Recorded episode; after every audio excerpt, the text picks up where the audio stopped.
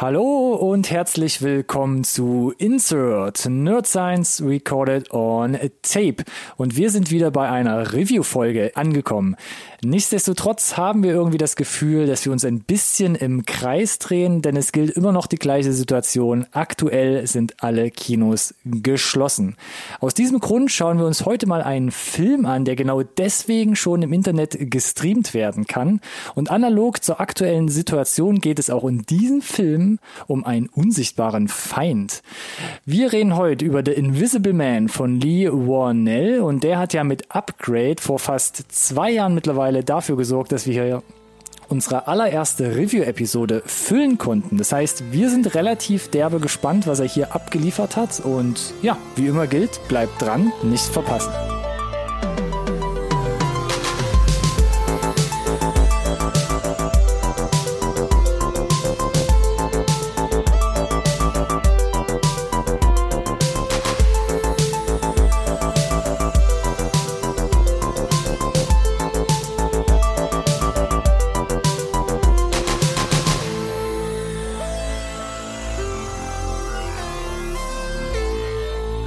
Hallo und herzlich willkommen da draußen zu einer neuen Folge Insert Nerd Science Recorded on Tape, dem einzigen Podcast über Filme, den ihr wirklich braucht. Ja, wir sind immer noch in freiwilliger Quarantäne, aber am Prozedere ändert sich nichts. Wir nehmen immer noch ausschließlich remote auf. Von daher bleibt euch Insert erhalten. Diese Woche mit einer neuen Review, mittlerweile die 31 kann es teilweise immer noch kaum fassen, wenn man so bestimmte Zahlen sind unglaublich groß.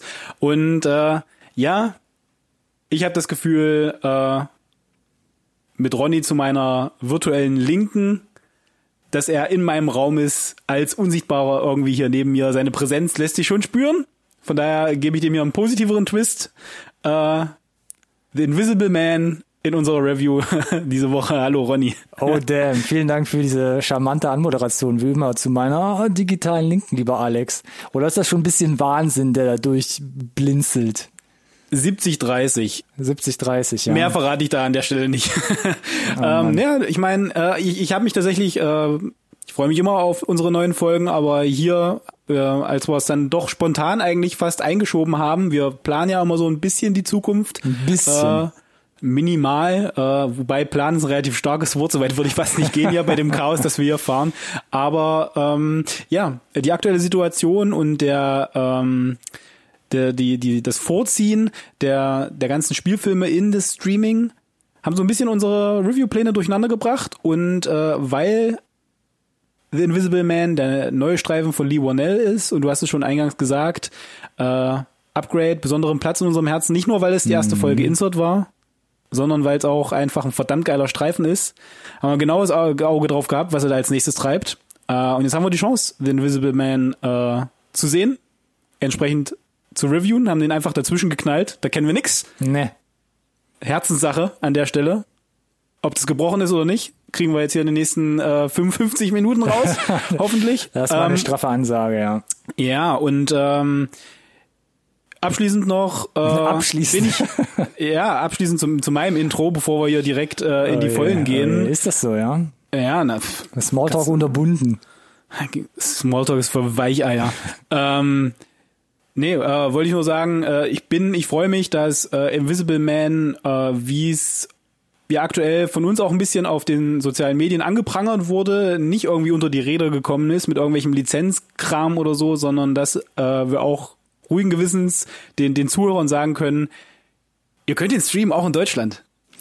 Wir haben es ja die Woche in Instagram schon mal äh, angedeutet. Ne? Es ist gerade, es, ja. wird, es wird ein sehr spannendes Jahr. Nicht nur, weil eigentlich viele Filme geplant wurden, sondern jetzt ist es vor allem interessant, wie die letzten Endes zu uns kommen. Absolut, ja. Und äh, ja, der Invisible Man ist einer von wenigen, die es bis jetzt relativ zeitnah hier zu uns auch nach Deutschland geschafft haben. Auf äh, Amazon Prime. Video. Ich glaube, genau, äh, du hast auch die Möglichkeit, habe ich äh, vorhin extra nochmal äh, recherchiert, okay. den ganzen Spaß natürlich auch über iTunes für die Apple-Nutzer unter der stimmt, uns. Der ist breit, breit aufgebaut, ja. Genau, da kommst du da auch ran. Ähm, genau. Von daher würde ich sagen, gibt's hier keine Ausrede an der Stelle und ob sich das lohnt, das kriegen wir jetzt raus, aber ich würde sagen, ich glaube, du hast hier dich wieder äh, gütlich getan. Kreativ und, ausgelassen. Ja, und eine, eine, eine kurze Synopsis. Das stimmt allerdings, ja. Zusammengeschrieben. Ich versuche dir jetzt auch ohne Verschlucker, wie mein Intro jetzt mal hinzukriegen. Ja, Challenge accepted. Ja, ich dachte, ich mache nämlich heute auch vornehmen. Du hast ja gerade meine Frisur, meine zerstörte heute schon hier in der Quarantäne äh, angemerkt, bevor wir gedreht haben. Dann dachte ich, ich muss das hier, muss da entgegenkontern und bin heute hier ganz fein mit Tee unterwegs beim Podcast und habe sogar eine Hose an. Du kannst mir ja viel erzählen, was da, was da an der Tasse drin ist, ne? und ob du Hose an hast oder nicht. da, da, da, wollte ich gar nicht hingehen in die Richtung. Aber äh, ob, ob Bier drin ist, das erkenne ich daran, dass du rülpsen musst während der Folge. Von daher kannst du mir nichts vormachen, den Zuschauern und Zuhörern auch nicht. Ja gut, wenn du mir so ein Novizenniveau hier anlastest, dann kennst du mich nicht. Aber ja, komm, wir probieren's mal. Ähm, The Invisible Man, ja, seit dem 27. Februar war es in den deutschen Kinos. Jetzt ähm, seit Ende März auf den Streaming-Plattformen auch in Deutschland zur Verfügung. Und darum geht's.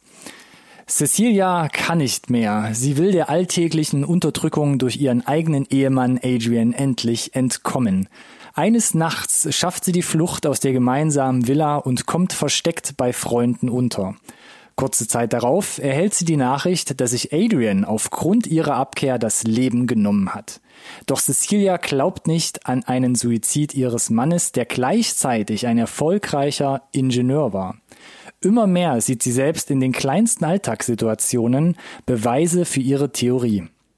Doch ihre Zweifel führen ebenso zu einem paranoiden Verhalten, welches Cecilia an den Abgrund ihres Verstandes bringt. Auch hier, ich glaube, ich wiederhole mich, ähm, relativ gut wiedergegeben, was du dir auch, äh, was auch der Trailer zeigt, den wir äh, in einer, in einer Update-Folge hatten. Ähm, das wollte ich einigermaßen einfangen, ja. Man sieht sogar im Trailer ja eigentlich fast schon mehr. Ich, aber ich, ich wollte gerade sagen, ich, mindestens das. Du, da, du, siehst im Trailer mehr, definitiv. Und äh, ich glaube, das ist auch Thema mhm. bei uns gleich. Aber um, es soll ja auch Leute geben, die extra den Trailer nicht gucken, bevor sie sich in den Film setzen. Von daher dachte ich so, na, spiel, spielt man mal ein bisschen runter das Thema. Jo. Ist ja auch völlig legitim. Und falls äh, hier den ganzen Filmverleihern bis, bis Dezember, wo der Film offiziell auf Blu-ray rauskommen soll, noch irgendwie die Ideen ausgehen für das Backcover von der Blu-ray, ruft mich gerne an oder schreibt uns in die Kommentare, wenn ihr den Text haben wollt. Ähm, ich gebe natürlich gerne. Finde ich gut. Tumbleweed? ja, so ein bisschen. Das wäre dein Einsatz gewesen, Alex. Nope. Ach gut, ich äh, überspiele die Stille und sage, lass uns doch zu Stab und Besetzung kommen. Wer hat denn das Ding umgesetzt und wer spielt alles mit? Und ich wiederhole mich auch hier nochmal gerne. Regie und Drehbuch, also ähnlich wie bei ein paar anderen Filmen, die wir schon hatten, beides aus der gleichen Hand und zwar von Lee Warnell im Intro schon erwähnt und auch von dir gerade nochmal aufgegriffen. Und ähm, ja, den Kollegen hat man hier in der allerersten Review oder generell in der allerersten Insert-Episode überhaupt mit seinem Film Upgrade von 2018. Und ansonsten ist die Vita ja noch recht überschaubar. Also Regie technisch mhm. jetzt der dritte Film nach Upgrade 2018 und nach Insidious ja. Chapter 3 von 2015. Was man aber hervorheben muss, er selbst ist oft als Schauspieler unterwegs gewesen ja. und ist eigentlich so der Kopf hinter dieser ganzen Saw-Reihe. Also er war maßgeblich daran beteiligt, mhm. Saw erstens als Kurzfilm und dann als ähm, Langfilm mit umzusetzen. Also 2003 der Kurzfilm und 2004 mit James Wan dann als genau. Regisseur äh, in die Kinos zu bringen. Richtig, da ist er auch als Schauspieler mit aufgetreten in Saw 1. Auch das noch, genau. Mhm.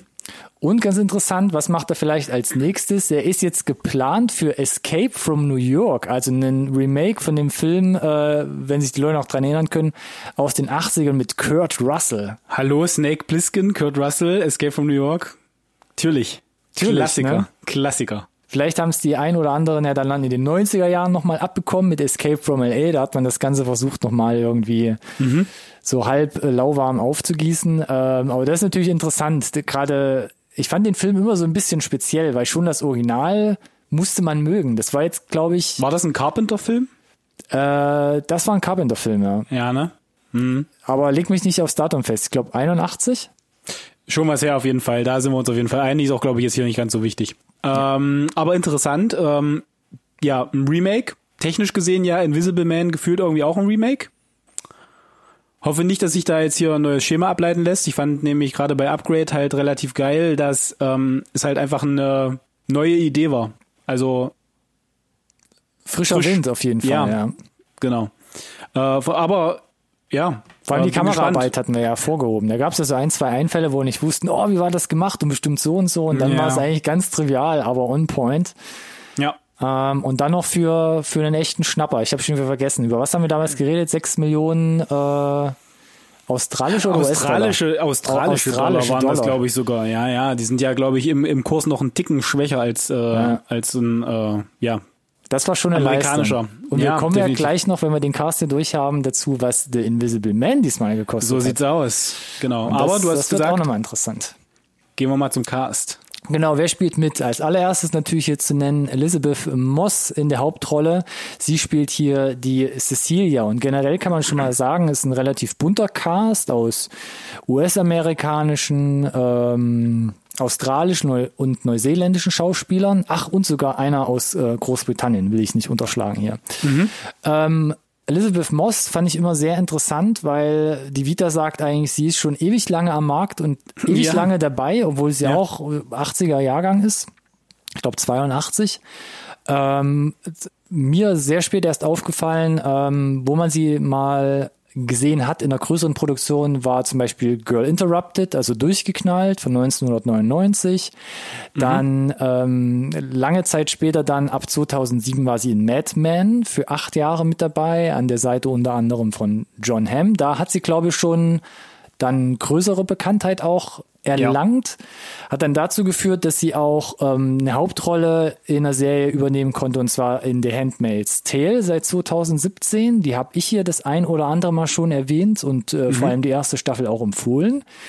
Dann hier bei uns schon mal in der Sendung mindestens gewesen in Us, also Wir von 2019, ähm, Film von Jordan Peele nach Get Out und demnächst zu sehen in The French Dispatch, dem neuen Film von äh, Wes Anderson. Ja, kann man machen auf jeden Fall, ne? Bunt gemischt. Äh, also eher aus der Serienecke, zumindest, oder da zumindest, glaube ich, dann eine ja, sichere Nummer gehabt irgendwie, viele Jahre. Äh, und jetzt äh, hochgespielt, äh, über, hochgespielt gefühlt äh, genau und jetzt angekommen eigentlich äh, so im im ja ich will es wäre jetzt böse wenn ich sage im B-Cast von Hollywood, ne? Aber so eine eine größere Nummer, aber äh, naja, kle kleinere Filme, in die Arthouse-Ecke mm, so ein ja, bisschen, ja. fühlt sie sich schon, glaube ich, wohler. Ja, Gehe ich auch, auch, überhaupt nicht schlimm. Gehe ich ne? auch davon aus, dass man da vielleicht die Filme ein bisschen sich ähm, einfacher selbst wählen kann und vielleicht auch ein bisschen mehr, mehr mit reingeben kann, freier spielen kann vielleicht auch. Äh, ja, absolut möglich, genau. Ja. Ähm, ich fahre mal fort hier in der Liste. An ihrer Seite, beziehungsweise gegen sie arbeitend, ihr Ehegatte, gespielt von Oliver Jackson Cohen mhm. oder Cohen, ähm, der spielt hier den Adrian. Ähm, gebürtig ähm, ähm, stammt er aus ähm, Großbritannien, London, genauer gesagt. Hat man jetzt aber relativ wenig gesehen, fand ich auch ein relativ neues Gesicht für mich im Film. Ja, für mich tatsächlich nicht. Und ich saß da ähm, und dachte mir, Mensch, woher kennst du ihn denn nur, um Gottes Willen? Und musste tatsächlich nachschauen und äh, er spielt halt ähm, ja schon eine relativ große Rolle in der Netflix-Serie äh, Haunting of Hill House. Ähm, Ach echt? Ich, ja, echt. Äh, und die kann ich, wer es noch nicht gesehen hat, echt wärmstens empfehlen, äh, wenn man sich gruseln möchte. Ganz großartig und ähm, absolut faszinierend im, im Kontrast zu der Rolle, die er hier spielt. Die Rolle, die er dort spielt. Mehr möchte ich gar nicht sagen. Okay, ja, du hast es mir ja auch schon öfter ans Herz gelegt. Bei mir liegt's ja noch ähm, auf dem Pile of Shame. Ähm, was ich nur gesehen auf hatte... Auf dem Corona-Haufen? Auf dem Corona-Haufen, ja. ähm, Was ich nur gesehen hatte, 2010 hat er an der Seite von The Rock ähm, gespielt und zwar in Faster. Aber mhm. glaube ich auch eher eine Produktion, die jetzt so ein bisschen untergegangen ist, glaube ich. Es waren so diese... Ich glaube, The Rock hatte so im im im zweiten Viertel seiner jetzigen Karriere hat er mal so ein kleines Action-Tief gehabt. Ne? Da war so Faster oder was gab's denn da noch so? so Walking Tall. Walking Tall und Welcome to the Jungle, den fand ich eigentlich noch ganz gut, aber das waren so Filme, die haben vielleicht nicht bei allen gezündet, aber egal. Ähm, ich mach mal weiter. Wer spielt noch mit? Ähm, erwähnenswert noch Aldous Hodge. Ähm, der stammt auch aus den USA, spielt hier den James, also ein Freund von Cecilia, die hier ähm, äh, von Elizabeth Moss gespielt wird. Ähm, auch bis jetzt eher weniger gesehen. Ähm, ganz interessant, aber auch 80er Jahrgang, also acht, aus den, ähm, in den 80er Jahren geboren und durfte direkt 1995 in Stirb langsam 3 mitspielen. Eine ganz kleine Kinderrolle, aber hey. Ja. Ja. Immerhin und durfte dann sogar für Stirb langsam 5 2013 nochmal zurückkehren. Ja. Auch ganz kleine Rolle, auch eine andere Rolle, aber ist ganz witzig, glaube ich, sowas in der Vita drinstehen zu haben. Ja. Ähm, weitere Auftritte in Hidden Figures 2016 und zum Beispiel äh, What Men Want, also was Männer wollen, ähm, 2019. Ähm, weiterhin dabei ähm, kleiner, kleinere äh, Supporting Roles, würde ich sagen. Harriet Dyer, eine australische Schauspielerin, spielt die Emily, die Schwester. Dann Storm Reed ist dabei, ähm, spielt hier die Sydney, also die Tochterfigur von James. Und Michael Dorman ähm, spielt hier den Bruder den Bruder von äh, Elizabeth Moss Ehemann Adrian und zwar den Tom. Hier ein Schauspieler aus Neuseeland. Also wie gesagt, bunt gemischt. Ja, sehr, sehr buntes Potpourri. Alle so ein bisschen aus dem, aus dem Serien- und TV-Filmbereich. Ähm, mal sehen, vielleicht jetzt so ein kleines Sprungbrett gewesen mit den Invisible Men. Könnte ich mir auch gut vorstellen, ja. So, technische Umsetzung, lass uns das noch schnell abgrasen. Kamera, genau wie bei Upgrade, war ähm, äh, Stefan bzw. Steffen, Stephen Duschio. Wie spricht man Stefan am besten geschrieben auf, auf Englisch aus? Stefan. Stefan, Stefan Duschio. Ähm, ansonsten 2017 die Kamera geschwungen bei äh, Jungle mit Daniel Radcliffe zum Beispiel. Oder hatten wir auch schon drüber geredet, ähm, 2019 hat er die Kamera gemacht bei Judy und Punch. Ähm, da war jetzt mein letzter Stand, dass wir da auch noch nicht wissen, wann wir den mal irgendwie zu sehen bekommen. Äh, Schnitt und Montage stammt von Andy Kenny. Auch die war 2018 bei Upgrade dabei. Also hier ähm, den halben Stab einfach wieder mitgenommen. Ähm, und äh, sie hat hier, äh, er hat auch den, er, äh, er wollte gerade sagen, genau, ja. pardon, er hat auch den Schnitt 2014 bei The Mule gemacht. Und The Uh, Mule, Clint Eastwood-Erfahrung. nee, eben nicht 2014, nicht verwechseln mit The Mule von 2018. Ah, stimmt. Aber Gut, The dass du Mule, sagst nochmal für mich. aber The Mule ist interessant, weil da hat Lee Whannell äh, das, das Skript geschrieben und selbst mitgespielt. Und da waren noch ein, zwei andere Leute mit involviert, die hier auch irgendwie im Hintergrund ähm, die Fäden mitgezogen haben. Also wie immer ein Netzwerk aus Kreativen, das sich da so selbst wieder ein bisschen äh, zusammen telefoniert hat. Ähm, Musik stammt von Benjamin Wallfish. Ähm, hier auch interessant, der hat zum Beispiel nämlich die Musik gemacht bei Hidden Figures, also da, wo Michael, äh, Quatsch, da, wo ähm, ähm, ähm, Aldous Hodge mitgespielt hat, war dann ähm, unter anderem für die Musik für It, ähm, Chapter One und Two verantwortlich, also 2017 und 2019. Wir hatten über den ersten Teil gesprochen. Dann äh, 2017 auch Blade Runner 2049 den Soundtrack gemacht. Äh, Das war ja schon äh, eine größere Nummer. Und dann zum Beispiel einer seiner letzten Filme, Shazam 2019. Also der ist, glaube ich, auch so in der obersten Riege da schon angekommen, was das angeht. Ja, also äh, das ist eine Vita, die sich auf jeden Fall sehen lassen kann. Äh, jo. Blade Runner übrigens äh, gemeinsam gemacht mit Hans Zimmer. Äh, gibt, glaube ich, äh, schlimmere Partner Ja. äh, im Soundtrack-Business, wo man sich vielleicht das eine oder andere abgucken kann. Und äh, wie die wieder weiterging, gibt ihm ja recht, ne? Das stimmt allerdings, ja. Bin ich gespannt. Ansonsten noch ein paar Daten zum Film an sich. Ähm, da kannst du ja auch gerne noch ein bisschen was reinschmeißen. Du hattest es ja am Anfang erwähnt, es ist ja kein komplett neuer Stoff vom Film her.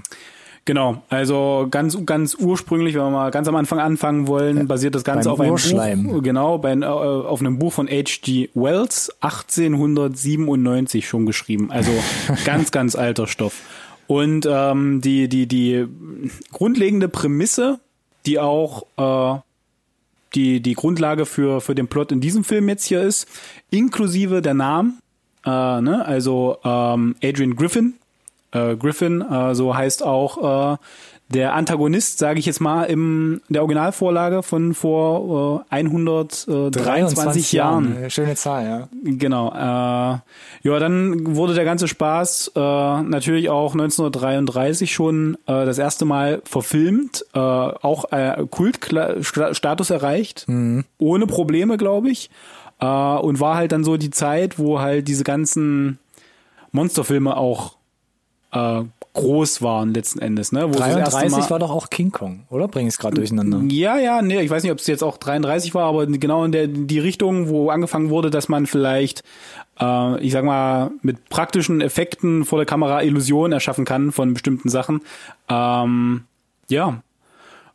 Dann äh, hatten wir hier in der Liste noch äh, die Memoirs of an Invisible Man 1992. Man muss ja sagen, es gab ja ganz viel, ne? Der Invisible Man 1933, allein da gab es ja ein Sequel und noch eine Fortsetzung und dazwischen gab es auch ganz viel Ja. 3D-Action-Schrott und äh, ich glaube so 92 Memories of an, of an Invisible Man ähm, ist, ist, ein ganz, ist eine ganz nette Erwähnung, weil erstens, das war auch ein John Carpenter-Film und das ist ja ganz John- witzig. Witzig. Witchig. Wir haben es ja gerade erwähnt, John Carpenter hat Escape from New York gemacht, was Lee Whannell jetzt äh, remaken wird und Ja. äh, Memories of Invisible Man hat auch mal John Carpenter gemacht, was jetzt Lee Whannell ähm, genau, ebenso neu aufgelegt Also man, hat. man, man könnte sagen, äh, wenn äh, Lee Whannell weitermacht mit Escape from New York, dann bedient er sich schon zum zweiten Mal an einem Stoff, den auch John Carpenter schon in der Hand gehabt hat. genau das. Interessant auf jeden Fall, ja. Aber ich glaube, am besten allen in Erinnerung ist tatsächlich Hollow Man aus, äh, von 2000 äh, mit ähm, Kevin Bacon. Kevin Bacon. Bacon. Ja, das ist, glaube ich, äh, der ja ein ganz, ganz schlimmer Kultklassiker irgendwie, um den du gefühlt nicht drum rumkamst. Ob das jetzt gut ist oder nicht, sei ja mal dahingestellt. Ähm, 2000 war eine unangenehme Zeit für Special Effects. Ich habe ich hab, ich hab mir jetzt nicht komplett nochmal angeguckt. Ich muss aber sagen, mir als Kind äh, hat er damals gut gefallen. Also Special Effects technisch natürlich. Mhm. Weil das war schon, war schon eine Nummer einfach damals, kann man glaube ich sagen. Aber ja, man muss sagen, Ja. die Effekte sind jetzt nicht Gut so, gealtert. So richtig mega gut gealtert, was aber noch okay ist, finde ich. Also sie sehen jetzt nicht sch mega schlecht oder so aus. Ja. Aber leider hat der ganze Film, auch was die Story angeht, ähm, gerade zum Schluss, wo, wo es dann sehr in dieses Action-Genre abdriftet, doch jede Menge so 90er-Jahre-Vibes irgendwie, auch vom Look Na klar, und es, war, es, es, es Und verwandelte das- sich am Ende irgendwie wieder, äh, nachdem es am Anfang, also der Film beginnt ja so ein bisschen, also Hollow Man, ne? Äh, ein bisschen gruselig und äh, verläuft sich dann in diese zehn kleine Geistlein, die vom Wolf irgendwie oder vom Unsichtbaren weggeschnetzelt werden auf möglichst kreative, brutale Art und Weise. Gefühlt. Ja, sei es drum. Aber ähm, das ist, glaube ich, das Erste, woran, woran du denken musst, äh, was vielleicht noch am präsentesten ist und äh, was vielleicht auch am ehesten rangezogen wird, wenn verglichen wird. Ja, ja, das, ja, da, da komme ich vielleicht später nochmal dazu, ja. Das glaube ich nämlich auch. ähm, ja. Was haben wir noch? Ähm, ja, wir kommen auf jeden Fall gleich zu den Zahlen. Ähm, und ansonsten ist es ähnlich wie bei Upgrade. Man hat das ganze Ding nämlich in Australien produziert und auch gedreht. Ähm, Verkauft den Film ansonsten, ähm, als wäre er in den USA spielend oder er spielt in den USA, genauer gesagt so irgendwie Bay Area, San Francisco, die Richtung. Ähm, aber ja, ist alles gelogen. Es wurde in Australien gedreht, in und um Sydney herum. Und jetzt äh, kommt die Zahlenspielerei, die ja bei uns irgendwie einen doch hohen Stellenwert hat. So, was hat das ganze Ding gekostet, Alex? Wir haben es ja schon mal angeteasert in irgendeiner Update-Folge. Äh, Ja, sieben Millionen Dollar. Sieben Millionen Dollar. Ich ver- verstehe es immer noch nicht. Es kann nicht sein. Da fehlt irgendeine, da muss, da muss irgendeine Zahl davor fehlen. Das heißt, nach Upgrade ist Lionel mal so richtig freigedreht und hat eine Million Dollar mehr gebraucht als für sein äh, Zweitlingswerk, was er da aus dem Hut gezaubert hat vor zwei Du, ich Jahren. check's nicht. Ich check's nicht. Würdest du mir, hättest du mir gesagt, der kostet 17, hätte ich gesagt, mhm, ja. Hättest du mir gesagt, der kostet 27, hätte ich gesagt, mhm, ja. Hätte ich gesagt, hättest du gesagt 37, hätte ich gesagt, ah, ganz schön teuer, aber okay, ja. Mhm. Aber er macht in, äh, in, in sieben. Das ist, mir unerklärlich, um ehrlich zu sein. Hätte ich den Film vorher nicht gesehen, hätte ich mir so gedacht, das Studio kommt irgendwie an und sagt, du, das mit dem, mit dem Monster, Monsterverse, das funktioniert nicht. Wir, wir können dir jetzt höchstens 70 Millionen dafür freimachen. Und er so, okay. Ja, mir nachdem der, sieben. der, der, der Mumie-Reboot mit Tom Cruise nicht geglückt ist, äh, um das Universum hier an den Start zu bringen, äh, ja, äh, war es tatsächlich ein interessanter Ansatz zu sagen, wir machen das oder wir probieren das nochmal, ne? Mhm. weil du hast gesagt, es war ein Flop, aber mit sieben Millionen ist es ja wirklich so ein, okay, Lass den Jungen auf dem Spielplatz damit, passt schon. Nee, jetzt, ich meine, es ist ja eine Blumhaus-Produktion, die sind ja dafür bekannt, dass er mit kleinem Budget versuchen, möglichst effizient zu arbeiten. Lee Wanell hat mit, mit Upgrade, der auch einigermaßen kommerziell erfolgreich war, gezeigt, dass er dass er was kann, äh, dass er auch die sieben Millionen teuer aussehen lässt. Ähm, nichtsdestotrotz, äh, schon nach dem Trailer hätte ich erwartet, dass er teurer ist. Also Ich auch. Äh, rein vom, egal von der Qualität sei ja mal dahingestellt, ne? Aber rein vom, vom von der Optik, die sie einem bietet, teuer. So, Ja, äh, vor allem, ich musste halt auch an Hollow Man denken. Doch viele, also bevor ich ihn gesehen habe, wie gesagt, viele Spezialeffekte. Du hast irgendwie so Transferenzeffekte, irgendjemand ist im Raum, irgendwas bewegt sich, irgendjemand in, muss interagieren. Äh, viel Keying, viel Retusche, viel Post. Da dachte ich halt auch, alleine dadurch wird's schon teuer, was man ja bei Upgrade viel mit Practical Effects ganz einfach lösen konnte noch. Aber ja, er hat es trotzdem geschafft. Was soll man sagen?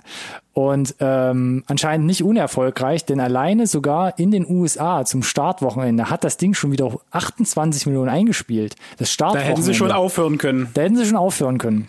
Da Wobei, war- stimmt nicht ganz. Aber Ja, man, ja. Da erzähl, war- erzähl erst mal weiter. also Mach war, die Zahlen es, rund. Das Wochenende hat schon wieder vierfach alles eingespielt. Dann äh, bis bis bis Corona so ein bisschen an die Tür geklopft hat, waren wir dann in den USA bei 64 Millionen. Ja, also fast das Zehnfache. Und äh, weltweit war er jetzt zum Schluss bei 124. 124 Millionen. Das So, ist im Verhältnis äh, nicht, nicht schlecht, möchte ich vorsichtig sagen. Ja, fast das 20-fache, ne? Mhm. Äh, von dem, was sie initial eingeworfen haben. So, jetzt muss man sagen, ne? Vermutlich wäre er noch viel, viel weiter gegangen, wäre Corona nicht dazwischen gegrätscht. Nicht, dass er nicht jetzt schon unheimlich erfolgreich wäre, aber er wäre noch viel, viel erfolgreicher gewesen. Das ist zumindest eine Die, die Hypothese. drei Wochen circa, die er jetzt lief Ja. im Kino. Oder zwei, So, zwei, drei Wochen. Das ist das, das ist das eine, warum ich gesagt habe, die 28 am Startwochenende in den USA reichen vielleicht nicht ganz. Äh, Im Gegensatz zu Upgrade, sehr, sehr große Kinoauswertung, sehr präsent äh, Vom in im Marketing auch. Ja. in, von der vom, vom Marketing her. Ich glaube, da haben sie mehr Geld eingeworfen, weil sie geglaubt haben, dass sie da was was Cooles an der Hand haben. Und weil den Stoff die Leute ja auch kennen. weil den Stoff bekannt ist, genau, weil der Stoff bekannt ist und weil vielleicht die, der, der, der, der, der Geldeinsatz für die Produktion selber tatsächlich so klein war, dass sie gesagt haben, lass uns doch mal probieren, was passiert, wenn wir ein bisschen das Budget äh, für, für Promo äh, nach oben drehen und ähm, der Erfolg gibt ihnen recht. Äh, Finde es äh, richtig, richtig schön zu sehen, dass äh, nach Upgrade äh, der nächste Streifen von Liwanell einfach an ein sehr, sehr breites Publikum herangetragen wurde, in dem Mainstream es geschafft hat im Prinzip. Vielleicht hatten sie ja wirklich 70 Millionen irgendwie bereitgestellt und haben gesagt, na gut, jetzt haben wir halt 60 Millionen, irgendwo müssen die ja hin, ne? Also rein ins Marketing. Äh, ja, wie gesagt, in der Regel sagt man ja, ne, für die großen Produktionen das Doppelte des Budgets. Jetzt ist ja das Budget unheimlich klein, deswegen kann ich, glaube ich, nicht, dass diese, dass diese, diese, diese Milchmädchenrechnung, die wir da immer gerne ranziehen, aufgeht an der Stelle. Ja. Ich glaube, es war mehr. ja. Womöglich, womöglich. Aber ja, nichtsdestotrotz, ähm, Voller Erfolg. Ja. Trotz, Hat- trotz allem, ne? hat gut performt und ähm, ist jetzt, wie gesagt, auf den Streaming-Plattformen ähm, abrufbar, auch hier in Deutschland. Und ähm, ich habe jetzt nicht den aktuellsten Stand, aber ich glaube, es sind auch schon einige Rezensionen bei Amazon, zu, äh, also zum Beispiel bei Amazon zusammengekommen. Ja. ja. Und auch bei, ähm, also ganz generell kann man abschließend sagen, jetzt noch bevor wir unseren Senf da dazugeben, ähm, bei den Kritikern hervorragend angekommen, sehr positiv aufgenommen und äh, auch unterm Strich beim Publikum, wenn man da den, den Rotten Tomatoes Score mal ranzieht, äh, matcht sich das so in etwa, also eine boxsolide Nummer, auch das IMDb-Rating spiegelt das wieder. Ähm, das ist zumindest, was die Zuschauer sagen. Hast, du hast du die Rotten Tomato Scores gerade äh, vor dir irgendwie? Nee, vor mir habe ich sie nicht, aber äh, eine 7,2 im IMDb ist auf jeden Fall kein kein schlechter Wert, muss man sich nicht verstecken. Da ist man schon, glaube ich, äh, relativ weit oben mit dabei einfach. Ähm, genau, ich hatte ja so ein bisschen Angst, das kann ich ja schon mal vorwegnehmen, nach dem Trailer auch, ähm, dass es nicht so richtig hinhaut. Ähm, hatte dann selber ja tatsächlich auch nicht die Chance mehr ans Kino zu gehen. Ähm, hab tatsächlich mich dann da zu Rotten Tomatoes hinverirrt, hab gesehen, äh, ohne jetzt ins Detail reinzulesen, der Streifen kommt ganz gut an. Da war ich ein bisschen beruhigt, auch weil es mir wichtig ist, dass der Kram von Wanell halt gut ankommt, würde mich zumindest freuen. Ähm, das hat hingehauen, aber wie gesagt, jetzt lass uns mal loslegen hier. Äh, ganz kurz zur Vervollständigung, also 91% Tomato Meter, ähm, also von, von den Kritiken und 88% Audience Score, also von also User-Bewertungen. Also ja, es, deckt, Genau. es ist sehr hoch und es deckt sich beides fast, fast ähm, ja, mit den gleichen Werten. Ja, also ne, davon, ja, richtig. Also das ist ja erstmal eine, für gerade für viele auch, wenn es jetzt hier um Streaming geht und was gucke ich zu Hause, da checkt man so- sowas schon mal vorher. Ähm, Außer natürlich, du hast vorher Insert gesehen und äh, hast irgendwie eine, weiß ich nicht, eine Empfehlung ausgesprochen Gehört bekommen oder auch nicht. Ah, Entschuldigung. Ja, gehört. Ausschließlich gehört.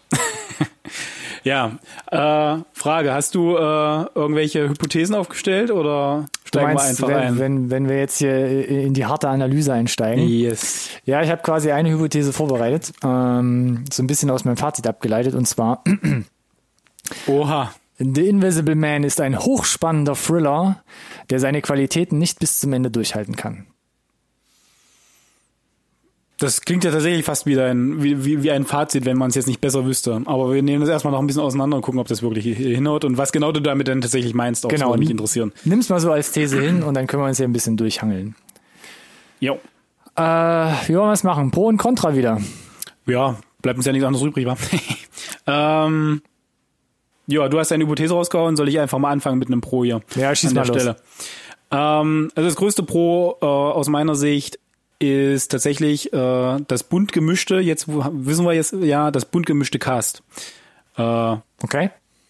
das ähm, hat mich absolut überzeugt. Also allen voran natürlich Elizabeth Moss äh, als zentrales äh, Stück hier in dem in der Geschichte ähm, und äh, weil sich der Film ja auch äh, einen relativ gro großen Teil der Zeit mit ihrem persönlichen Schicksal aufhält ähm, und ja nicht ganz klar ist, ähm, gibt es überhaupt einen unsichtbaren oder ähm, ist sie einfach wirklich äh, durch die ja lange häusliche Gewalt, die sie erfahren hat, ähm, einfach kaputt äh, von der Psyche her und muss äh, in Behandlung.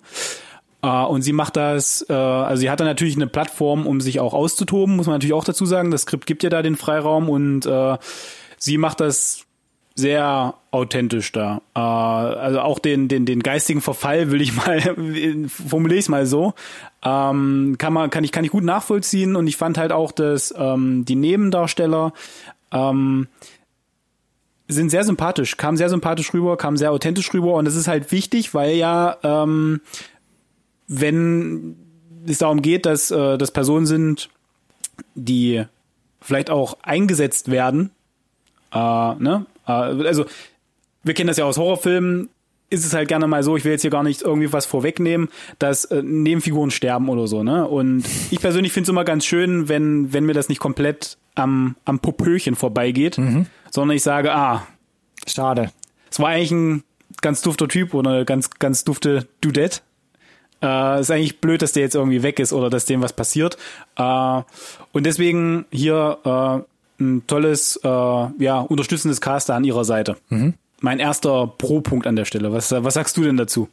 Ähm, würde ich soweit ähm, d'accord mitgehen. Ich habe es jetzt nicht explizit als, als Casting so bei mir stehen, sondern bei mir geht es eher so in den Bereich so Idee und Drehbuch. Finde ich sehr gut gelungen, eben weiß, ähm, wenn man wenn man jetzt mal der Hollow Man als Vergleich heranzieht, ne, direkt äh, als erstes hier bei meinem ersten Punkt, ähm, es ist natürlich ein wesentlich kleinerer Rahmen, in dem in dem alles erzählt wird. Es ist eine wesentlich ruhigere Erzählung ähm, und der Knackpunkt des gesamten Films ist eben nicht, dass jetzt wie bei Hollow Man Kevin Bacon und äh, der, der Bösewicht im Vordergrund steht, sondern dass halt wirklich eine Frau, eine junge Frau im Vordergrund steht, ähm, die hier ja unter häuslicher Gewalt, unter psychischen Terror leiden muss. Und ähm, genau, das macht alles viel familiärer. Und wie du sagst, kommt man, glaube ich, da viel näher an das Cast heran. Genau, also der, der, der, der Drehbuch gibt den Rahmen, näher an das Cast herangehen zu können. Und für mich kann dann dadurch ein, ein, ein gutes Cast halt besonders scheinen. Und aus meiner Sicht gibt's dieses besonders gute Cast hier auch. Und von daher ist das eine, eine, eine geile Kombination einfach, die an der Stelle für mich äh, erstmal gut aufgeht. Genau, es ist auch wesentlich, ich sag's glaube ich in jeder Folge irgendwie viel, viel nahbarer, als wenn du jetzt, wenn du jetzt ein Thema hast, wo du dich jetzt nicht unbedingt mit identifizieren kannst, aber wo du weißt, das ist so ein bisschen aus dem Alltag herausgegriffen, häusliche Gewalt, psychischer Terror. Es ist halt, es ist halt kein Underground-Lab, wo an Tieren irgendwelche geilen unsichtbare Experimente durchgeführt werden, ne, so als Genau. Aufhänger. Und das macht halt, Ähm. das macht das Setting halt we wesentlich bo bodenständiger einfach. Äh, absolut und äh, gerade für wenn du wenn wenn man den Trailer nicht gesehen hat und da komplett ähm, blind reingeht, ähm, ja, ist auf jeden Fall die Situation so, dass du auch zweifelst irgendwie, ne? eine was ist denn jetzt mit ihr eigentlich? Mhm. Kommt jetzt hier noch irgendwie der, weiß ich nicht, Action Showdown, äh, VFX, äh, ja, Schlacht, wie man es halt irgendwie bei Hollow Man gesehen hat. Oh ja, äh, oh ja. oder, oder, oder ist sie wirklich einfach verrückt, ja? Ja. So, und äh, ja, also von daher äh, an der Stelle erstmal alles richtig gemacht. Was ich auch noch interessant fand, im Gegensatz zu Hollow Man und vor allem sogar zum Originalfilm von 1933, ähm, dass quasi der Antagonist wird nicht durch seine Unsichtbarkeit zum Arschloch oder sowas in der Richtung, sondern er ist es schon immer gewesen. Genau. Also äh, ja, es wird tatsächlich, also die wird die Frage gestellt im Prinzip, äh, oder was heißt die Frage gestellt? Ich meine, es war bei Hollow Man ja auch so ein bisschen, ne? Äh, dass es im Prinzip das, was eh schon in dir schlummert, noch weiter rauskitzelt, noch ähm, oder verstärkt ja, wird zumindest. Ver, genau, ver, verstärkt, wenn wenn du weißt, dass du keine Konsequenzen befürchten mhm. musst halt für dein Handeln. Ne? Wobei man natürlich irgendwie sagen muss, dass ähm, hier Adrian Griffin irgendwie ja eh schon agiert, als wäre er Gott also das, genau. der Film beginnt ja, dass sie eingesperrt ist auf einem Grundstück, äh, sich nicht frei bewegen kann. Er entscheidet, was sie, wie sie, wie sie aussieht, was sie, wie sie sich kleidet, was sie isst. Also er hat komplette Kontrolle über sein Leben und braucht das ja offensichtlich auch. Mhm. Äh, und äh, eine potenzielle Unsichtbarkeit gibt dir dann ja äh, ja die ultimative Kontrolle, weil du es nicht mehr auf irgendwie nur ein Grundstück, das du quasi im Blick, im Griff hast, begrenzen musst, sondern unbegrenzt quasi. Unbegrenzt. Also, für, für, für, für solche für solche Menschen, die da so einen Komplex haben, natürlich äh, die Ultima, das, ja, ultimative Machtgefühl. Ja. Nee, also das ist ein großer Pluspunkt auf jeden Fall. Das war ja auch schon so, hatten wir, glaube ich, bei, bei Upgrade damals so ein bisschen hervorgehoben, ne? Es war nicht so dieser Triple-A-Blockbuster-Effektschlacht-Schubidu-Dingensfilm, sondern es war halt durch seine eigenen Ideen und äh, praktischen Umsetzungen hatte das Ding einfach seinen ganz eigenen Charme war bodenständiger genau. und dadurch hat es einfach viel organischer alles angefühlt. Genau. Äh, ja, wesentlicher Pluspunkt noch an meiner Seite und da würde ich gerne noch mal ein bisschen, Seite? Ja, auch von, von meiner Seite würde ich gerne noch mal ein bisschen auf das Budget eingehen. Ähm, insbesondere das erste, ich würde sagen Drittel. Ähm, mal davon abgesehen, dass die Cinematografie absolut solide ist. Ähm, Im ersten Drittel saß ich wirklich irgendwie auf dem Sofa und habe gesagt, verdammt nochmal, verdammte Cinematografie, hör auf, so suggestiv mir irgendwie äh, Raum zu lassen für irgendwas, das nicht da ist. Also es ist natürlich äh, ein bisschen äh, an der Nase herangezogen, weil du weißt, du guckst einen Film, der heißt Der Unsichtbare oder Invisible Man, ne? Äh, und du hast halt ganz viele Einstellungen, wo einfach äh, durch die Erfahrung, die du hast, durch viele Jahre Filme gucken, weißt, normalerweise, wenn da so viel Platz ist, steht da noch jemand und unterhält sich. Also, ne, du weißt ja, wie, wie Frames Oder es passiert aussehen. da gleich was. Und, und genau, und es, oder, es, oder es passiert gleich was, oder ähm, du hast eine wissende Kamera, die weiß, okay, der Schwenk geht weiter, das heißt, es gibt dann gleich, je nachdem, wenn sie von rechts nach links schwenkt, auf der linken Seite dann den Reveal, äh, und er kommt halt nicht. Oder kommt er doch, und es ist die ganze Zeit die Frage, steht da jetzt jemand, steht da niemand? Ähm, äh, und da würde ich nämlich sagen, kommt wieder, kommen wir zum Budget zurück, das ist total billig mit einer mhm. smarten Cinematografie, mit einem mit einem cleveren Framing äh, und und der Rest passiert einfach nur im Kopf des Zuschauers.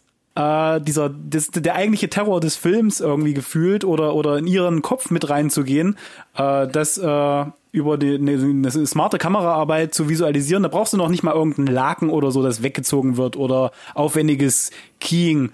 Ist so total einfach zu realisieren erstmal, ne? Und ähm, das macht der Film unheimlich gut. Äh, sehr, sehr unangenehm, das erste Drittel da an der Stelle. Das ist auch so mein zweiter großer Pluspunkt hier an dem Film. Auch die Kameraarbeit und ähm, dann dennoch damit einhergehend im späteren Verlauf auch die Visual Effects. Dass du gerade am Anfang, wie du es erklärt hast, du hast so, ich habe es mal spionierende Einstellungen genannt. Ja. Also du hast irgendwie Einstellungen, wo du jetzt so gefühlt in der Position eines Unsichtbaren bist, der die Familie, also die Freunde irgendwie beim beim Herum beim Herumalbern ähm, beobachtet oder ein Schwenk, der ins Nichts führt, wo du jetzt denkst, bin ich jetzt gerade so ein bisschen im Kopf von, von Cecilia. Bilde ich mir jetzt schon was ein? Sitzt da jemand oder nicht?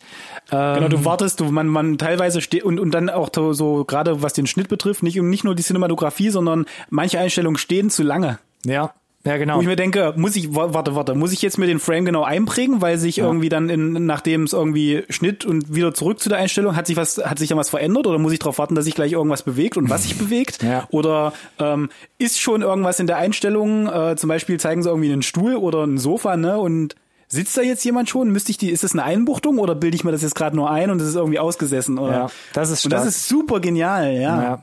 Und das führt auch dazu durch die Schwenks, dass du viel Leere hast, dass du die ganze Zeit in jedem Bild so ein, so ein gewisses Unbehagen hast, ne? weil du jetzt, weil du selbst genau. nicht sicher bist. Also kommt jetzt was oder nicht? Und dadurch bildest du halt so eine eigene kleine Paranoia die ganze Zeit in dem Film. Äh, ja, Richtig, richtig. Das, das ist, glaube glaub ich, auch was, was Livonell in einem Interview gesagt hat, wo er meinte, so der größte Special-Effekt, wie du es jetzt gesagt hast, gerade in dem ersten Drittel, ist eigentlich die Vorstellungskraft der Leute selbst. Ne? ganz genau, was ja, genau, also das ist ja so, was viele Leute sagen, was so ein Buch ausmacht. Ne? Mhm, äh, ja, stimmt dass so der der Rest, äh, also der eigentliche Horror dann da kommt, wie du es dir vorstellst, was du wie du wie du Sachen auffüllst und das ist genau das, was hier passieren kann, mhm. auch und was glaube ich auch die Faszination ausmacht, weshalb wir halt eben jetzt hier noch eine x-te äh, Verfilmung davon haben. Ja. ja? Und, und was ich halt finde, dann dann das hält so die ganze Zeit die Spannung, weil, weil du so denkst, jetzt muss ich gucken und irgendwas passiert. Ähm, und er macht das nicht so mit Puff Peng und dann kommt doch was so 3D-mäßig ins Bild geflogen oder irgend so ein, so ein Nippes, sondern es baut sich wirklich auf, wird, wird langsam intensiviert. Dann, du hast zum Beispiel so eine Szene, wo Cecilia Frühstück machen will. Und dann gibt es so eine Szene, die wird so zwei Minuten, ne, wird diese Einstellung gehalten und eigentlich äh, im Bild, oder das Bild an sich bewegt sich gar nichts, aber im Bild passiert ja. halt mega viel. Und ähm, das ist dann auch so ein Knackpunkt, wo du weißt, okay, jetzt, jetzt geht's ein bisschen, jetzt geht's ein bisschen wirklich der Scheiß los, ne?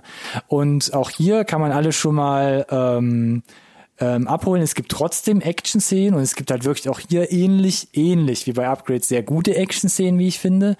Und gerade, dass du darauf so langsam hinarbeitest, macht sie halt so unglaublich viel besser in der Wahrnehmung und wie sie dann so ins Gesamtbild halt einfach einfügen, weil sie einfach ein viel mehr mitnehmen. Ich fand es auch tatsächlich schön. Es gibt äh, mindestens mal eine Szene, wo sie bewusstlos wird, wo weiß ich nicht, die die glaube die gleiche Technologie zum Einsatz kam wie bei Upgrade, wo die Kamera ihr folgt beim Umkippen. Ja. Äh, ja.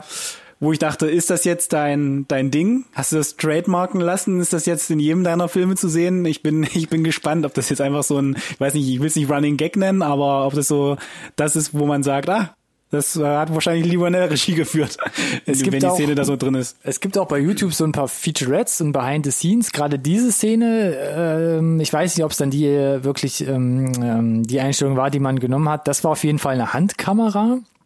Also kein, ja. kein Gimbal, der da irgendwie mit dem Handy getrackt wurde. Mhm. Aber es gibt später dann noch so eine Action-Szene, das ist sogar ähm, fast eine Plansequenz, die fast zwei Minuten ich, geht. Ich wollte gerade sagen, ist es, ne? Ähm, ich glaube, es gibt ein, zwei versteckte Schnitte, wo sie dann gerade ins Treppenhaus ja. rennt und so, aber es gibt halt eine spezielle Szene, ähm, da müssen ein paar ähm, Krankenhauspolizisten leiden, sag ich mal. ähm, und so wie ich das verstanden habe oder auf dem Behind the Scenes gesehen habe, kam da ein Kameraroboter diesmal mal zum Einsatz.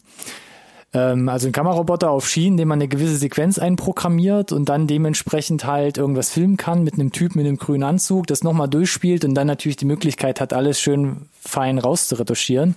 Oder eben so eine Kamerabewegung zu machen, dass man halt unglaublich schnell an irgendwelchen bewegten Objekten dran ist. Also da ist man jetzt, glaube ich, dann doch im Gegensatz zu Upgrade jetzt mal ein Level höher gegangen, was das angeht solange wie es sich nicht gefühlt im Budget bemerkbar macht. Äh, ich finde es auch gut, dass er da. Das ist äh, wahrscheinlich Sachen, die extra Million. kann gut sein, ja.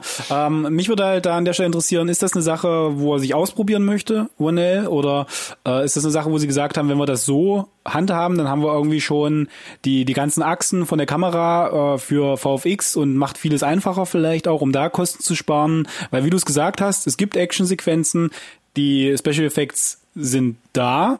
Du hast gesagt, die sehen auch mächtig gut aus. Ich bin da d'accord mit.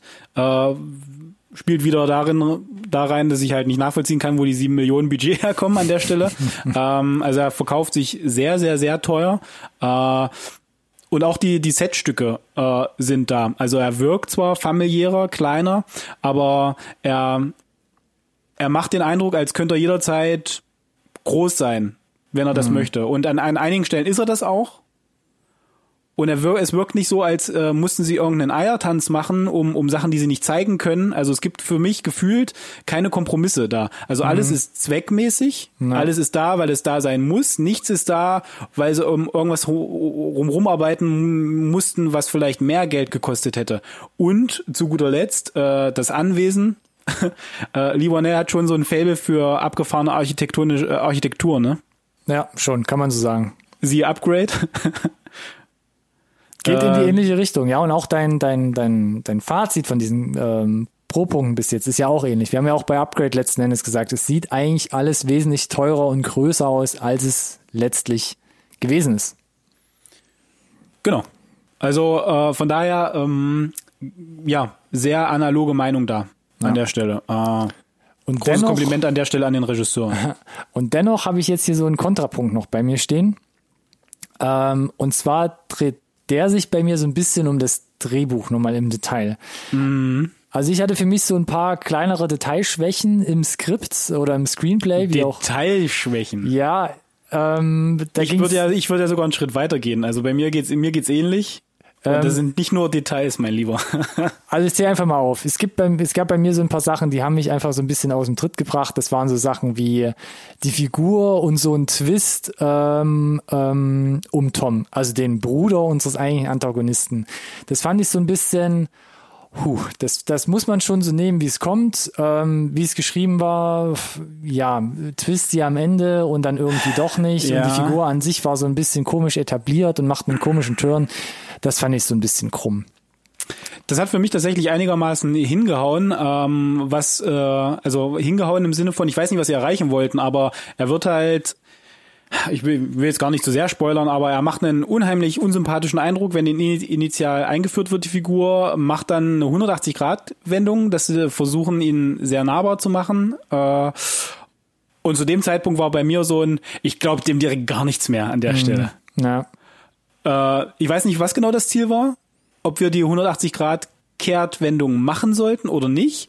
Ähm, aber ich persönlich fand es eigentlich ganz schön, ähm, gerade weil er der Bruder auch vom Antagonisten ist und ne, so gleiche, gleiches Blut, haha. Ähm, dass ich ihm einfach nichts mehr geglaubt habe an der Stelle. Ne? Du, du weißt gar nicht mehr, wen du vertrauen kannst. Du bist komplett auf dich alleine gestellt irgendwie. Na, Von daher war das für mich eigentlich ganz, ganz okay. Ja, ist wie, wie, wie gesagt auch ein bisschen Erbsenzählerei natürlich dabei. Ähm, dann gab's noch so eine Dinner-Szene im Film, da möchte ich auch gar nicht so viel drüber sprechen, aber da äh, hat dann auch äh, äh, ein Messer eine relativ große Rolle gespielt und da dachte ich mir auch so, wie ist denn dieses Messer da jetzt hingekommen eigentlich? Weil wir, wir sehen es vorher schon mal im Film und jetzt taucht es da plötzlich auf. Also es muss ja, also ich, ich, ohne, ohne spoilern zu wollen, jeder, der den Film guckt, wie kommt das Messer in das Restaurant? Das muss mir mal erklären. Ja, Das war Kann sowas, ich- wo ich dachte, kann ich so, hä? 100% nachvollziehen. Äh, ich würde es auch noch ein bisschen global galaktischer fassen und sagen, gerade wenn dann die Action auch einsetzt und die, die, die coolen Szenen passieren, so cool wie die Szenen sind, aber äh, an der Stelle nimmt sich das Drehbuch gewisse Freiheiten, formulieren wir es mal so, ne, um diese coolen Szenen präsentieren zu können. Und äh, für mich blieb dann da leider ein bisschen die Logik auf der Strecke an der Stelle, weil äh, ja, also die, die, die Unsichtbarkeit wird dann da relativ präsent, relativ deutlich sichtbar, theoretisch auch für andere. Und äh, ja, also da habe ich auch, hab, da muss ich auch ein paar Sachen einfach runterschlucken und einfach so nehmen, wie sie sind.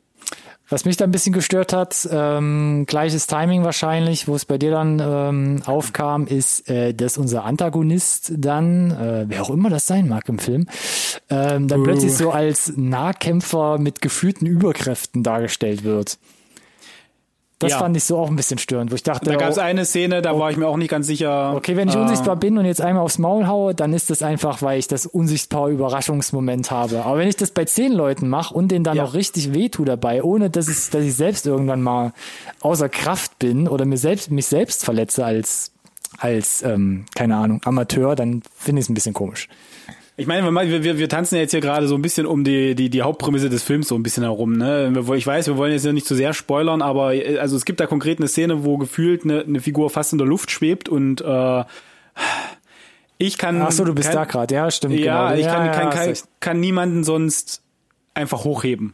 Und der dann quasi schweben würde für alle, die mich sehen, wenn, wenn ich unsichtbar wäre, ne, dass es so aussehen würde, als würde er schweben. Und ich hatte genau das, äh, den Dialog, den du hattest, auch mit meiner Frau tatsächlich, die dann meinte, irgendwie, sehen Sie gerade Superkräfte im Spiel, wo ich meinte, mh, ich, ich glaube nicht. Ich glaube, es liegt einfach daran, was würde mit dir passieren, wenn du, ohne es zu sehen, Masse mal Geschwindigkeit zum Beispiel äh, einen Haken bekommst, ne?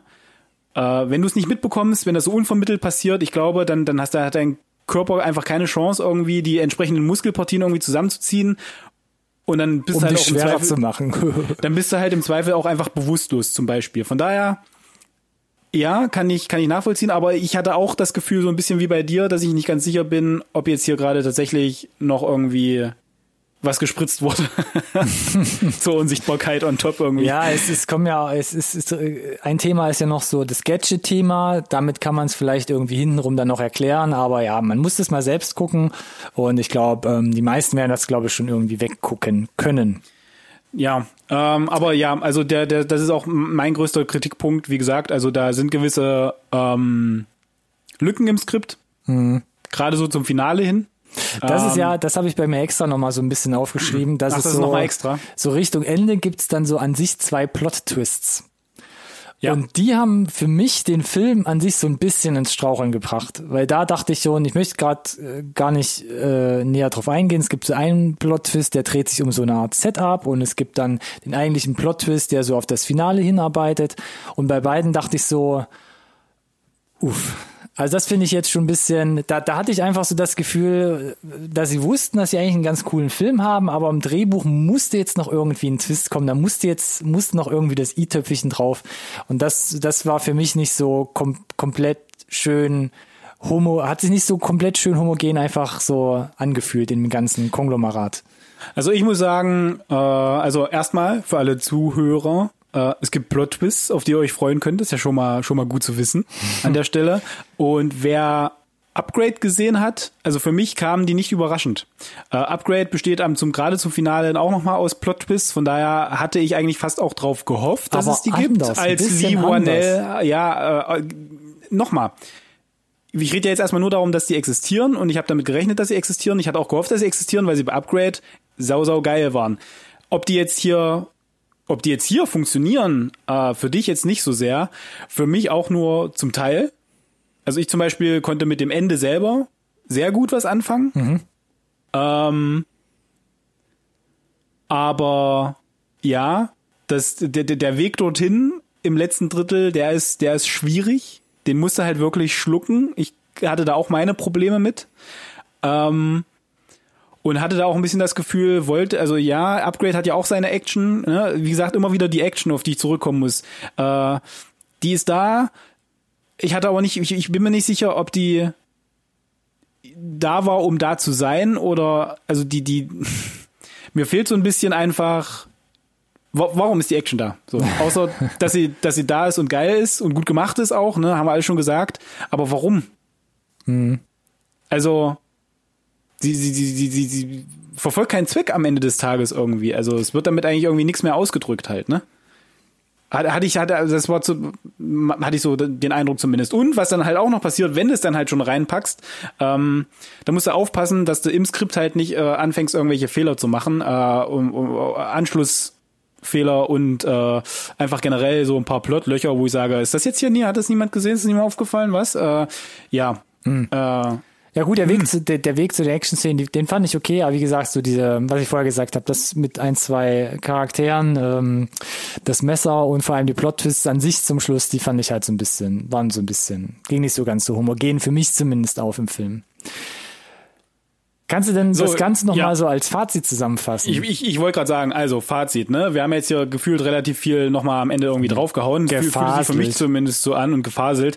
Ähm, nee, also, äh, guckt euch vielleicht den Trailer tatsächlich nicht an äh, und geht ruhigen Gewissens, wenn ihr so ein bisschen, äh, ja, den, den, den, nicht den Magen habt, aber wenn ihr, wenn ihr schafft, äh, dass wenn euer Puls hochgeht, euch so einen Horrorstreifen hier anzugucken, ist es aus meiner Sicht, ähm, also Horror-Thriller wahrscheinlich. Äh, macht das auf jeden Fall, es lohnt sich. Ähm, kleines Budget hier ganz groß wieder rausgekommen aus meiner Sicht. Ähm, Nicht so komplett die runde Nummer wie bei Upgrade vielleicht, aber für mich absoluter sehenswerter Film äh, mit uh, vielleicht bis zum Finale hin einem sehr soliden Skript, einem tollen Cast. Ähm, handwerklich absolut rund gemachter Film und von meiner Seite her, auch wenn wir ein paar Sachen auszusetzen hatten, finde ich mich ganz gut wieder im IMDb-Rating, im äh, Rotten Tomato Score. Ähm, und würde sagen, äh, gebt euch das. Vielleicht mhm. nicht als letztes äh, in eurem, in eurem Corona-Backlog. Schiebt ihn vielleicht relativ weit hoch da. Kann man ja jetzt machen, ist ja auch im äh, deutschen Eben. Internetabteil abzurufen. Ähm, von meiner Seite nochmal, ähm, ich finde auch, es ist ein durchgehend extrem spannender Psychothriller und Betonung liegt auf äh, Thriller, denn durch die, muss man schon sagen, reduzierte Action äh, weitestgehend ähm, kann er halt einfach wahrlich punkten hinsichtlich, dass dadurch eben die Action-Szenen, die dann mal kommen, viel besser hervorstechen, auch wegen der Umsetzung der Szenen an sich und weil man hier einen anderen Weg geht und zwar den Fokus nämlich auf die Rolle von Elizabeth Moss ähm, legen kann oder halt hier gelegt hat, was dem Ganzen einfach mal eine neue Sichtweise auch auf so eine Art äh, Genrefilm ähm, gibt. Und äh, so wird es teilweise sogar zu so einer Art Psycho-Horror, weil ja hier die psychische Komponente dann doch relativ groß ist. Auf der Zielgeraden dann insgesamt will man dem Ganzen aber dann doch so ein bisschen die Krone aufsetzen mit so ein paar Twists und die wirken mir dann doch ein bisschen zu sperrig und unausgegoren, wenn man jetzt mal so ein bisschen ins Detail guckt. Ist aber Geschmackssache, ähm, die dem Film nur ein paar kleine Kratzer geben, aber insgesamt muss ich auch sagen, auf jeden Fall eine Empfehlung, wenn ihr den irgendwo zum Streaming ähm, seht, wie zum Beispiel bei Amazon oder iTunes, dann auf jeden Fall mal reinschauen. Ähm, kann man ansonsten nicht viel falsch machen. Läuft bei Lionel. Bis jetzt alles in Butter.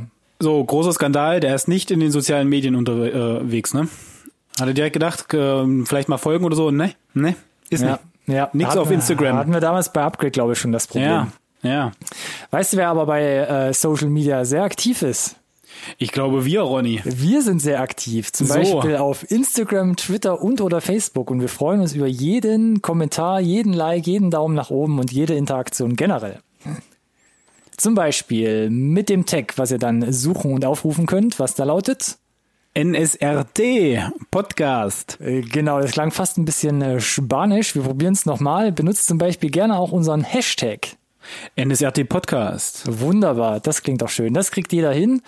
Ansonsten würde ich sagen, ähm, Link zum Trailer, Link zur IMDb-Seite, um das Cast, um Detailinfos nochmal abzurufen. Alles hier bei uns in der Podcast-Beschreibung, wenn ihr weiter unten irgendwo in die Details mal reingeht. Da gibt es auch den Link zum Dopen Shop, wo Alex äh, in äh, Handarbeit neben den ganzen ähm, Mundmasken ähm, T-Shirts näht im eigenen Keller, während nice. er auf seinen Klopapierpackungen sitzt. Also da auch gerne unterstützen.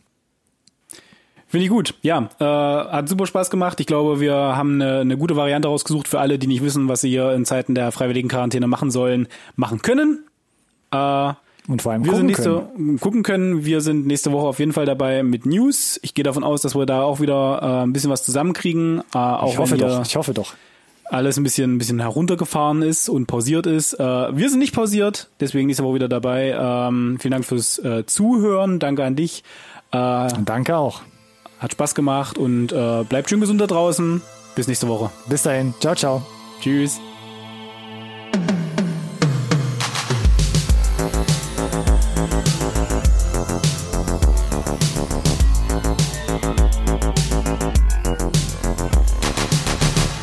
This conversation can serve no purpose anymore.